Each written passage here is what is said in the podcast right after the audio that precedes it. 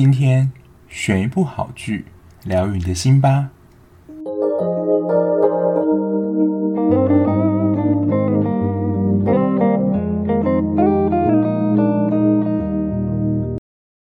欢迎收听追剧二百五，我是小 B，在这边先跟大家说一声新年快乐。今天是二零二二年的一月一号，就是我现在录音的当下。其实我原本没有很想要在今天的这个时候录音，因为就是跨年夜嘛，就一定会有很多庆祝的声音或活动啊，鞭炮声此起彼落，就我觉得应该会非常难录音。但是因为前几天就是家里的状况不是太好，就是收音的品质，所以呢，还是拖到今天才来录啦。不过新的一年开始呢，就有非常多的大片，而且我觉得都是续集。像今天要讨论的是先上映的《艾米丽在巴黎》第二季。那我先预告下一集的节目了，就是《华灯初上》第二部。因为我觉得应该会非常多人利用连假这段时间把第二部追完，但我觉得我需要在第一时间追完了，因为只要就是错过了一开始一两天的时间，网络上就有非常多的文章就开始出现一些讨论或是爆雷的情形，有时候不想要看到，还是会不经意的看到，所以其实我现在录音当下我已经看完了，不过我还在思考整个的逻辑跟剧情里面脉络。看要怎么跟大家讨论，所以大家可以趁这个连假的时候把《华灯初上》第二部看完。那今天要跟大家聊的呢，其实也是当初 Netflix 一上线的时候就引起了蛮大的轰动。然后其实这也是我刚开始做节目开始最多人听的一集，也是拜这个影集所赐。它的给我的感觉就是一个肥皂剧生活感，我觉得。蛮适合吃饭的时候看的，尤其是中午，因为它一集大家都是三十分钟上下，就是不长啦。那它除了就是描述艾蜜莉这个美国人到巴黎的生活之外，艾蜜莉本身的工作是行销工作，所以也算是另类的职场剧啦。里面有蛮多行销的策略啊，就是也引起了蛮多的讨论的。不过在里面呢、就是有描述一些法国人可能对于其他国家人的一些不友善的举动，所以就引发了部分就是法国人的批评，说这是对法国人的传统刻板印象就是跃然而上，所以可能在法国的收视率就没有很好，可能或是法国人根本就不看。我自己是在两天内把就是第二季的十集看完，就很多人一天之内看完也是完全没有问题的。那这一部在各国收视率其实都还蛮好的，引起了很多讨论。那在第二季的焦点，就是第一季的话，除了在爱情啊，还有他在法国生活之外，就是从一个就是文化适应啊，还有很多跟美国不一样的地方。我觉得就有比较多，真的是美国人到法国这个地方的一个生活适应，还有工作职场适应的不同。但是第二季的焦点就比较放在。他们的感情线上，就是第一季的帅大厨 Gabriel，还有她的闺蜜 c a m i 就是三个人又形成一种三角关系这样。而且就是因为美剧的前一季就是会隔一段时间嘛，所以还要帮你前情提要一下，说前面剧情到底是怎么样。原本 Gabriel 就是因为没有钱嘛，他要到另外一个国家开餐厅，就离开巴黎，只有被 Sylvie 的情夫投资的餐厅留在巴黎啦。那他们就是给我的感觉是他们离别前啦，就想说最后一次，就是因为他们彼此都还是对彼此有好感，就想说以后也没机会就发生一次关系。结果殊不知就是这样子阴错阳差，Gabriel 得到一个投资就留在巴黎了，所以就会变成说他跟 c a m i 的关系就变得很尴尬。今天会进来听这一节，应该都是有看过第一季吧？如果你没有看过这个影集的话，请先回去补第一季，否则就是完全没有办法，就是知道我在讲什么。然后就是第二季给我的感觉，就是大家应该有发现啊，他在前半的剧情其实都是在描写，就是他们之间的感情线，大概前五集都是吧。而且其实我觉得就是那个套路是还蛮好猜的，就是他跟 Gabriel 发生关系这件事情，我觉得是不可能不被知道，就是迟早一天一定会变康的啦。所以就是 Camille 跟 Emily 的友情，我自己真的觉得 Emily 在某个层面上是真的还蛮绿茶的。我自己在查资料的时候，就是网络上的一些剧评啊，也都觉得就是蛮多人在骂 Emily 的，就是她跟 Gabriel 就是情不自禁的，就是发生关系。而且一开始 c a m i 在问他的时候，他就是没办法承认，因为他就是讲了之后，就是这段关系就一定会决裂嘛。可是我真的觉得，就是你对一个人感情真是骗不了人啊。他对 Gabriel 就是还是有情愫在啊。何况是就是他又留在巴黎了，就是这个关系就变得更复杂了。然后不要只说 Emily 啦，就是 Gabriel 到底是不是一个渣男这件事情，因为最近渣男的这个话题真是太火热了。就是你只要扯到渣男，就是收听率什么都会很好。我自己觉得，就是 Gabriel 在一开始是真的还蛮渣的，就是他跟 Emily 发生关系之后，Camille 在。逼问他的时候，他不想承认他跟 Emily 的关系，最终呢，就还是被 Kami 抓到。某种程度上蛮讽刺的，就是因为他最终被发现，不是就是在 Emily 家的厨房发现专属于就是上面有写有他名字的那个煎锅嘛，然后最后还被 Kami 就是丢进了马桶里面。因为 Kami 不是也说过，他爱厨房或者爱那些厨具胜过爱其他人。所以最后也用这个发现锅子的东西来发现，原来她就是跟她的闺蜜有发生过关系这件事情，感觉上的确是蛮讽刺的。我自己看到中段，就是新出来那个男主角 Alfie 跟 Camille，感觉在感情当中算是比较专一的。但我一部分能够了解，就是 Emily 想要两边都处理好，就是她不想要得罪任何一方。结果呢，最终就是两边都没有处理好，而且他们中间那一段不就是卡密想要把他跟 Emily 的友情就是恢复嘛？然后他们就是还约定说，就是我们不要再跟 Gabriel 交往，或者跟这个男的再有任何关系了。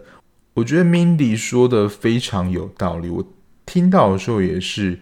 点头称是。我说你们是小学生的友情吗？就是说哦，我们不要再跟同一个男人交往，就是用口头这样子说的约定的方式。我自己看到之后是还蛮 confused 的，因为就是像刚刚前面讲的，感情这种事情是能用约定，或是你能够控制你自己的情感吗？你们不是已经是十几、二十几岁大人吗？所以我在看到这一段的时候，是真的觉得还蛮困惑的。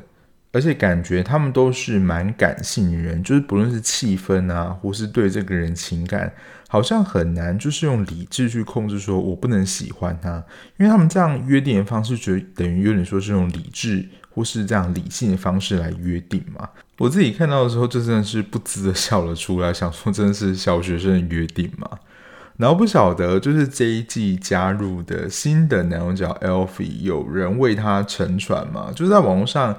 免不了就是有文章在比较说，Gabriel 跟 Alfie 之间，就是你要选哪一边这样。我觉得 Gabriel 跟 Alfie 他们的外形啊，整个就真的是非常出色啦。所以这一部《爱蜜在巴黎》，当然我觉得一部分是看演员，演员的颜值真的都是蛮高的。那我觉得 Alfie 这个角色蛮有意思的，就是他的背景其实跟 Emily 有点像，就他不是法国人。也是为了工作才来到巴黎这个地方，而且他并没有想要真正学法语。不知道大家有没有去过法国？我自己是没有去过啦。可是我说真的，我还蛮想去一次的，因为不论是看书啊，或是看一些影片，都会觉得，嗯，巴黎好像还是蛮浪漫的地方。加上一些像凯旋门啊、罗浮宫等等，就是你没有去过啊，就是还是会想要去体验一下那样的一个氛围。可是我朋友他自己实际去过了，他就是说有一些地方景色就还是蛮漂亮的。可是比如说街道或是某一些的巷子，烟味啊，然后就是那种流浪汉尿尿，就是就是到处尿诶，然后很臭，就是整个城市弥漫一种很臭氛围，这才是真正巴黎的样子。就作为游客啦，我自己还是会想要去一次。可是我觉得我应该也不会很喜欢那个地方，但就是没有经验嘛，还是想要去一次。那 Alfie 虽然被派驻到巴黎，可是他并没有想要学法语。可是因为就应该在法国啦，所以你工作可能还是需要用法语，所以我觉得可能也是被公司强迫的派上这个法语班。不过他们也真的是蛮刚好，就是在法语班就成为学伴，然后就擦出火花了。我想说，就是有这么巧的事情吗？但我觉得他们两个的外形都算是蛮出色的，然后又都是单身的关系。Emily 算是单身吧，对，就是单身关系，所以就是会擦出火花。说实在也不意外啦。不过中后段他们在一起，其实也会跟 Gabriel 有相似的问题，就是。他们能够接受远距离的爱情吗？因为 Elfie 在法国工作，应该在短期内就会结束。如果这边他的 project 结束的话，可能就会返回英国。那 Emily 其实也只是在法国就是待一年而已。那可能之后如果有变动的话，就会回到美国这样。所以如果他们真的交往的话，就是会面临远距的问题。那如果艾米丽是留在法国的话，就是英法算是还蛮近的，可是毕竟也是不同国家嘛，跟就是在同一个国家还是有差别的，所以就会考验说他们两个是不是能够接受远距离的关系。那我觉得显然 Elfi 感觉是不太行的，因为最后他不是说他其实是为了 Emily 才留在法国嘛，他在银行那工作其实已经结束了。然后我不晓得是对美剧的印象，这样就是里面人物的关系的感情，有时候你会看得有点混乱啊，就好像 Gabriel 跟 Emily，然后 Gabriel 跟 Camille，然后 Emily 又跟 Elfie，我觉得就是主要男女主角他们就是都有可能有两个选择的对象，所以这一部算第二季的特点嘛，就是一个。四角恋，然后最主要男一跟女一，他们既有的情愫就是很微妙，好像又断不掉。因为发生的那一次的关系，Emily 还很露骨的讲出，就是那是他可能有生以来非常难忘的一次性经验。这样，那因为可能有那一次太好的经验，想说如果以后没有办法这样的话，要怎么办？可是我觉得这个就是一个，嗯，就是我觉得在关系里面就真的会卡住的一个原因，而且我会觉得，就是 Emily 啊，在第二季的感情惹来这么多非议的因素，就是她真的在表现上有一点绿茶。这样，在中后段，不知道大家还记不记得，就是她跟 Gabriel 好像又旧情复燃那一段，他们在餐厅，感觉就是已经情不自禁，可能下一秒就是。身上衣服就会不见的时候，要不是那个打工的小妹进来，就是询问说那个东西放在哪里，还是接下来要怎么做的话，我相信他们是不会停止的。所以我就会觉得，看到中后段了，卡米尔跟 e l f i 他们对于感情的关系算是比较专一的，因为 e l f i 其实也有问 Emily 跟 Gabriel 关系到底是怎么样。但是我能够听得出来，Elfie 其实他还是蛮介意的，就是他跟 Gabriel 曾经有一段关系这样，所以就是演变发展成就是四角恋的关系啊，这算是第二季在感情线的一个看点嘛。可是我觉得就有蛮多人没有这么喜欢这一趴，当然我们就是很见仁见智啊。但是他。会被就是拆穿卡米尔拆穿他跟 Gabriel 发生出关系这一点，我觉得是完全不意外的。可是真的看得出 c a m i l 是真的很重视 Emily 这个朋友，所以反而我觉得是 c a m i l 还替 Emily 设想比较多，就是哦那样的状况可能就是因为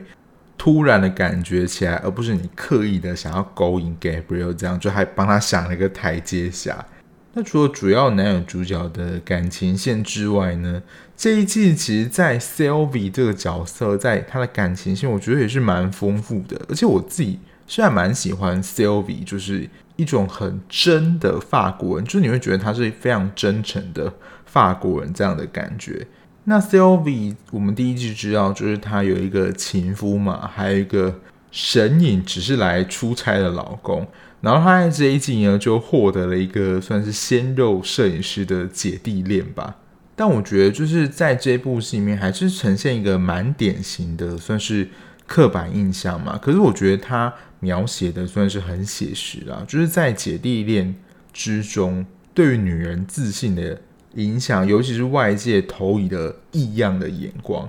如果只有他们在两人世界的时候，其实 Sylvie 是还蛮有自信，他不太会受到影响，就是他跟那个鲜肉摄影师还是相处的蛮愉快的。可是呢，就是当他跟他站在一起的时候，他还是会受到就是外界眼光的影响。可是第二季这个鲜肉摄影师啊，能够看见他是真的喜欢 Sylvie 的，因为我觉得年轻摄影师的反应真的还蛮暖的。我记得一开始是。Sylvie 去见他的共同朋友的时候，他不想要承认，就是他跟年轻摄影师的关系，让那个年轻摄影师有点受伤，因为他可能自己也会觉得，就是他配不上他，或是有点老牛吃嫩草这种感觉。但那个年轻摄影师真的给人一种感觉，就是你不要因为外界的眼光而不承认他们之间的关系，就是你这样的反应会让我觉得蛮受伤的。我觉得 Sylvie 是有接收到这个摄影师这样的一个讯息啦，所以在后面这个摄影师邀请他一起去参加他们朋友的婚礼。那边他吃饭的时候，不是有一个女服务生说：“哎，那个你儿子要吃什么？”其实就在问那个年轻摄影师，因为他们看得出年纪是有点差距的。但 Sylvie 的反应真的是还蛮机智，他就说：“我要吃了我儿子。”这样。居然在向大家宣告说，这个男人是我的，你们就不要想抢这样子。然后应该就是宣示主权啦，应该这样说。不过这个摄影师对 Sylvie 也真是有点误会啦，因为他跟他在一起的时候，以为他是未婚的状况，或是已经离婚的状况。没想到呢，其实他跟他的前夫就只是就是没有住在一起，就是相距得很远这样。他们其实还是有婚约关系的。所以看得出，你要说 Sylvie，就是他可能也是蛮享受在这种犹疑的关系里面。不过那个年轻摄影师感觉比较想要是一段稳固的关系，就看他们两个之后的发展是怎么样了。那真的大概就是这一季的感情线，大概前五集吧，我觉得蛮多都是在演，就是 Cami 跟 Emily，就是他们跟 Gabriel 之间到底有没有被发现的关系，这一段是还蛮长的。那在第一季其实有蛮多人喜欢，其实是 Emily 在行销方面的创意。可是，在第二季的这种桥段还是有，可是相对来讲就比较少了。那在这种职场剧里面呢，就是在第一季有蛮多人也讲说，Emily 其实在职场上某一些行为是还蛮白目的。那我这边再列举一下，就是第二季它其实也有一些职场的桥段，可能也是会。蛮引人就是生气的这样，如果你是做行销行业或是有业绩压力的话，我觉得看到这一段应该就觉得蛮有感。我记得是在第一集还是第二集的时候，就是有意无意的抢到别人客人这件事情。有一些行销行业啊，就是很强调自己的绩效，因为这种行销的绩效可能就是自己能力的证明嘛。就是如果你能力越好的话，你就能够。卖出越多东西或掌握更多顾客嘛？因为如果考量到一家公司的升迁问题的话，老板当然会想要就是升迁那种能力或是业绩比较好的人嘛。不过在里面，我觉得 Emily 也是蛮无奈，就是因为在那一集里面，其实是客户比较喜欢他的点子，后来就是那个客人就跟着 Emily 这样，但是这就是在销售。业里面，就是 Julian 也会认为，就是说是 Emily 抢了他客户，那自然对 Julian 来说，他就是会非常的不爽嘛，就是被抢了客户这件事情。除了抢客户呢，第二个是 Emily 也做了一件可能是比较为新手会犯的一个错误，就是不小心得罪了客户，就他没有搞清楚，就是。他的那个主要客户跟另外客户的竞合关系，因为其实这两个客户他们本身是死对头嘛，就是那个 Pierre Cardon 跟另外一个网红，然后 Emily 刚好遇到那个网红，就想说，诶，这个网红能够帮忙就是宣传这个，然后达到就是很好的绩效这样子。结果殊不知这两个根本是死对头来着，在一般公司里面也真的是要看出就是哪一个主管跟哪一个主管之间不合。就是你必须要搞清楚，就是公司里面内部人员的关系这样。那客户也是一样，如果这两家就是死对头的话，你把报价单啊什么东西弄错的话，那一定都是很惨的。你就得罪这个客户啊，可能就会甚至会失去这个客户。所以 Emily 可能还是要问一下，就是他们在公司的资深员工，感觉他那个时候好像就是觉得说，哦，这个想法不错，可是没有想到这一点，又没想到就是最后还是由 Julian 去收拾这个烂摊子，就是他去帮 Pierre Cardin 道歉这样子。第三个，我觉得在职场这个这个，我觉得是个蛮有趣的讯息啊，还是我自己去查的。大家有没有注意到，就是他其实有一些工作的讯息是假日发出去的，然后那个时候我忘记是哪一个人，就是有警告他说，在法国啊，假日工作是违法的。这样，就是如果你在非上班时间，我记得是晚上六点到。早上九点吧，就是这段期间，就是你不可以发 Line 啊，就是 Messenger 这些讯息，Mail 就是传你要交代工作什么，这些都是不被允许的。诶，他们的基本工时啊，像台湾是四十个小时嘛，他们是三十五个小时，也就是整整比台湾少了五个小时。可是我刚刚讲的这个假日工作违法，他们适用的人才。其实就是不是一视同，就有点像劳基法这样，就是它有一个限定的对象，像劳基法保护就是劳工嘛。然后刚刚讲的这个劳动法或是劳工法，就只适用于一般员工而已，就是那种主管等级的，你是不适用于这个法律的。那如何才能够被认定为是主管呢？就是如果你的工作是能够你自主安排的，比如说你不用打卡上班啊，然后你不用。就是什么时间固定要做什么工作，就是你可以有自己的调整就对了。那当然也会跟工作性质有关啦，因为我觉得这真的会跟你做什么工作的性质有关。可是，在台湾，我不晓得大家的工作环境是怎么样。你的工作室就是随时可能会需要注意老板讯息或是客人讯息之类，就是你没有办法达到工作跟生活完全切割的。因为我自己算是在半个算公部门里面吧，所以就是对于就是我下班之后信件啊，就什么完全就是不开，就是工作跟生活我自己是能够做到完全脱钩的。可是像我朋友他是做业务，那他们就是会需要跟客人拉塞，或是客人可能有什么问题啊，或者心情不好想找你聊天，他们就是想要培养感情。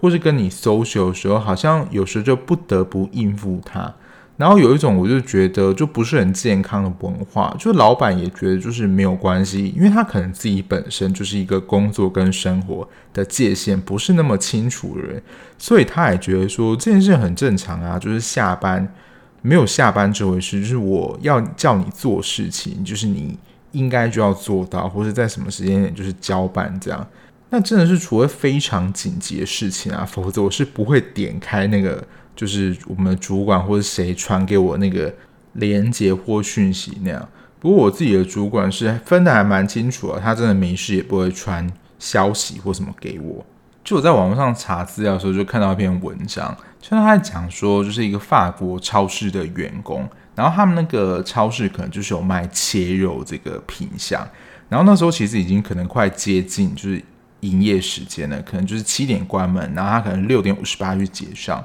然后那个店员就跟他说：“，我切肉啊，可能大概要花三到四分钟的时间，这可能已经超过我下班时间两分钟，那就是我没有办法为你服务。”就他们是非常维护他们自己的下班时间的，那不像可能台湾。你就会觉得说，你现在六点五十八分，你现在就是还是在上班呢、那我现在就是要买这个商品，那你就是要切完才能够给我啊。就是法国人他们的态度是这样，因为我看那个文章，应该是当地就是生活在法国那边人，所以我觉得真的是还蛮有趣的，就跟台湾的那种店员的态度完全不一样。因为如果在台湾的店员是这种态度的话，可能就是老板就会马上叫你走路了。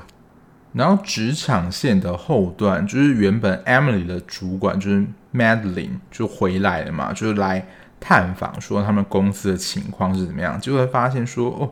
原来就是很多账啊什么都不清楚，所以他原本就是想要自己接管这样，然后没想到呢，原本在法国之前就是离职不干了，然后结果就是由 Sylvie 就是出来成立自己一个新的公司，那这时候 Emily 又变成夹心饼干了。不过倒是蛮意外的，就是在他们眼中，就是闯出非常多麻烦的 Emily，就还是会希望说能够跟他们一起工作这样。我自己觉得 Sylvie 他们的想法是，就是 Emily 是一个很有才能、想法很聪明的人，可是，在职场人际的互动上的一些美感啊，就是很不懂，就真的是新手啦。就像刚刚前面讲那个不小心得罪客户的这个缺点，就是真的会比较在职场新鲜或者在文化不熟悉的时候会犯的一个错误。所以他们对他们来讲，我觉得都还是蛮包容的。在私交上，我想也不到完全就真的会很讨厌 Emily 这个人了。不然，我想 Emily 在邀请他们参加她的生日 party 的时候，他们应该就是也不会去啦。第三个想要跟大家聊聊，就是文化差异这件事情。其实我会蛮喜欢看这种就是文化冲击或是不同文化之间生活故事，你就会看到就是两边的差异是怎么样。那很显然就是美国跟法国的差异嘛。然后这也是我在网络上找到一篇文章，我觉得它整理的非常仔细，就是美国人跟法国人的差异。就美国人在思考的想法上，他们是非常果断跟清楚的。那法国人他们在了解一件事情的时候，他们会比较想要深入的细致了解。比如说你在了解一个人的时候，法国人可能会。多询问你的兴趣啊，或怎么样，这当然只是一个举例啦。可是他们不会从很片面或是很迅速的就对你这个人下了一个标签或决断。第二个是美国人的资本主义，然后相对法国人就是浪漫主义。那美国人的资本主义代表了就是艾米的上司 Madeline，他就比较强调，就是在后期啊，大家可以发现他在整顿公司的时候非常强调。绩效，然后数字的利润，如果没有赚钱的话，就是要收起来或要进行改革等等。因为他不是说发现原本 Sylvie 情妇的那个合作的公司啊，原本可能是一个价钱，然后后来他们合作的公司赚钱之后，就那个合约金就是还是什么签约的金额没有涨，他就应该说，诶，就是应该要提高金额，这样就是我们应该要收到相对的回馈，这样。可是那对 Sylvie 来说就是一个人际的算线嘛，就有点像是，比如说，呃，你跟朋友买东西，或是你在跟朋友合作的时候，在进货啊什么样，可能都会比一般的价格还要低，就是你们有点互相帮忙、互惠的这种感觉。可是对 Madeline 来说，就是数字、绩效、成果才是一切。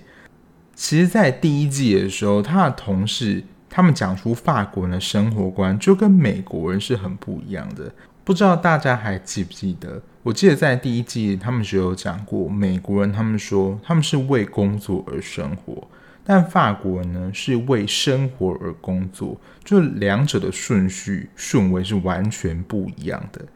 所以从这一点也可以看到，Madeline 跟 Sylvie 他们的工作风格是完全不一样的，而且大家其实也可以去观察。Emily 跟 Sylvie 还有 Gabriel 的工作方式是不太一样的。就如果是美国人的话，他们就是可能会发散出很多的行销策略，然后看哪一种中了就继续的沿用，这样等于说有点前海战术啊。就是像刚刚前面提到，美国人就是资本主义嘛，然后相对法国人来说，他们会对于他们自己的不论是产品或目标。研究得非常透彻，而且对于自己的东西其实是有一定的坚持的。其实这一点可以从 Gabriel 的身上看到，他对于他自己的餐厅呢是有坚持的。比如说，就是人数的上限就是五十个人，然后他对于他的菜色的要求就应该是什么样，然后不能更改的。所以他的餐厅差一点就变成夜店了，这点就让他很不爽。这也能够看到他对于他自己的料理还有餐厅的坚持，这也就是美国人跟法国人在行事的风格上有很大不同。这就是第二季在文化这条线啦，就是有一些比较明显不同的差异。那其实就是十集演完了，很明显的就是故事还没有结束，所以应该也是会拍第三季啦，因为本来收视就不错的话。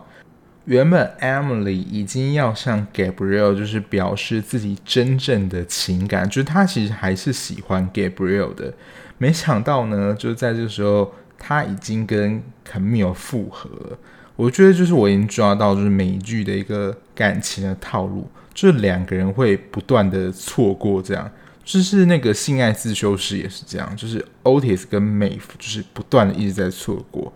因为他们可能就是在某个时机点有个事件，以为彼此没有机会了，所以就是又放过这个机会让他流走，然后原本找寻新的目标，结果后来才发现就是最终喜欢的还是彼此，然后结果就是又不断的错过。目前的套路也是这样子，那不晓得第三季就是在感情线这一条还可以怎么样发展？不晓得还会有新的人物加入啦，还是就把他们的感情线厘清清楚这样子？那职场线的话，就是因为 Sylvie 他们自己也成立一个公司嘛，所以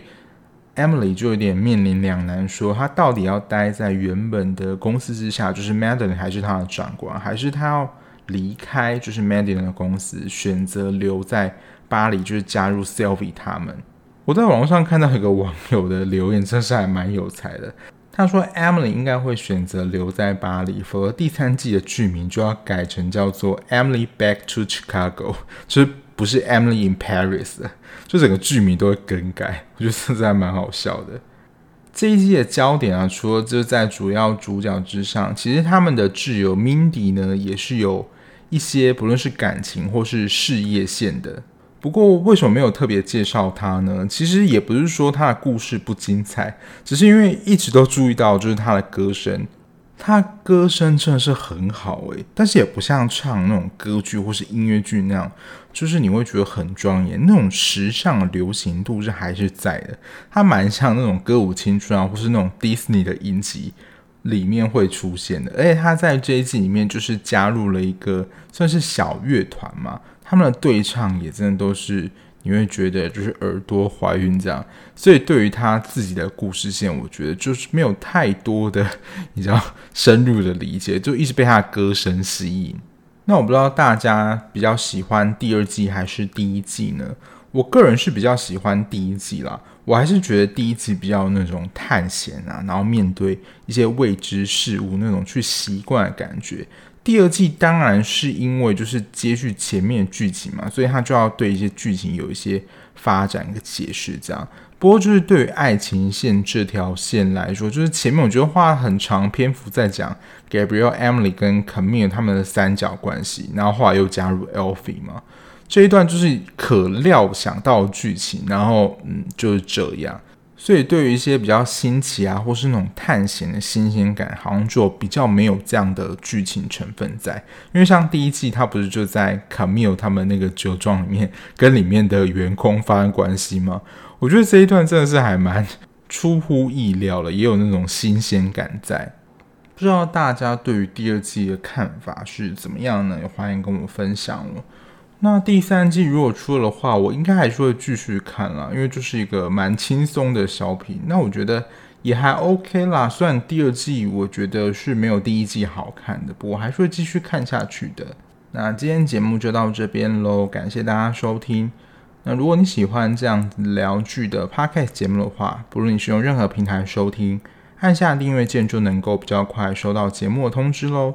那如果想要了解我及时追剧的讯息的话，可以去加入我的 IG，在资讯栏的地方。那我们就下一节目再见啦，拜拜。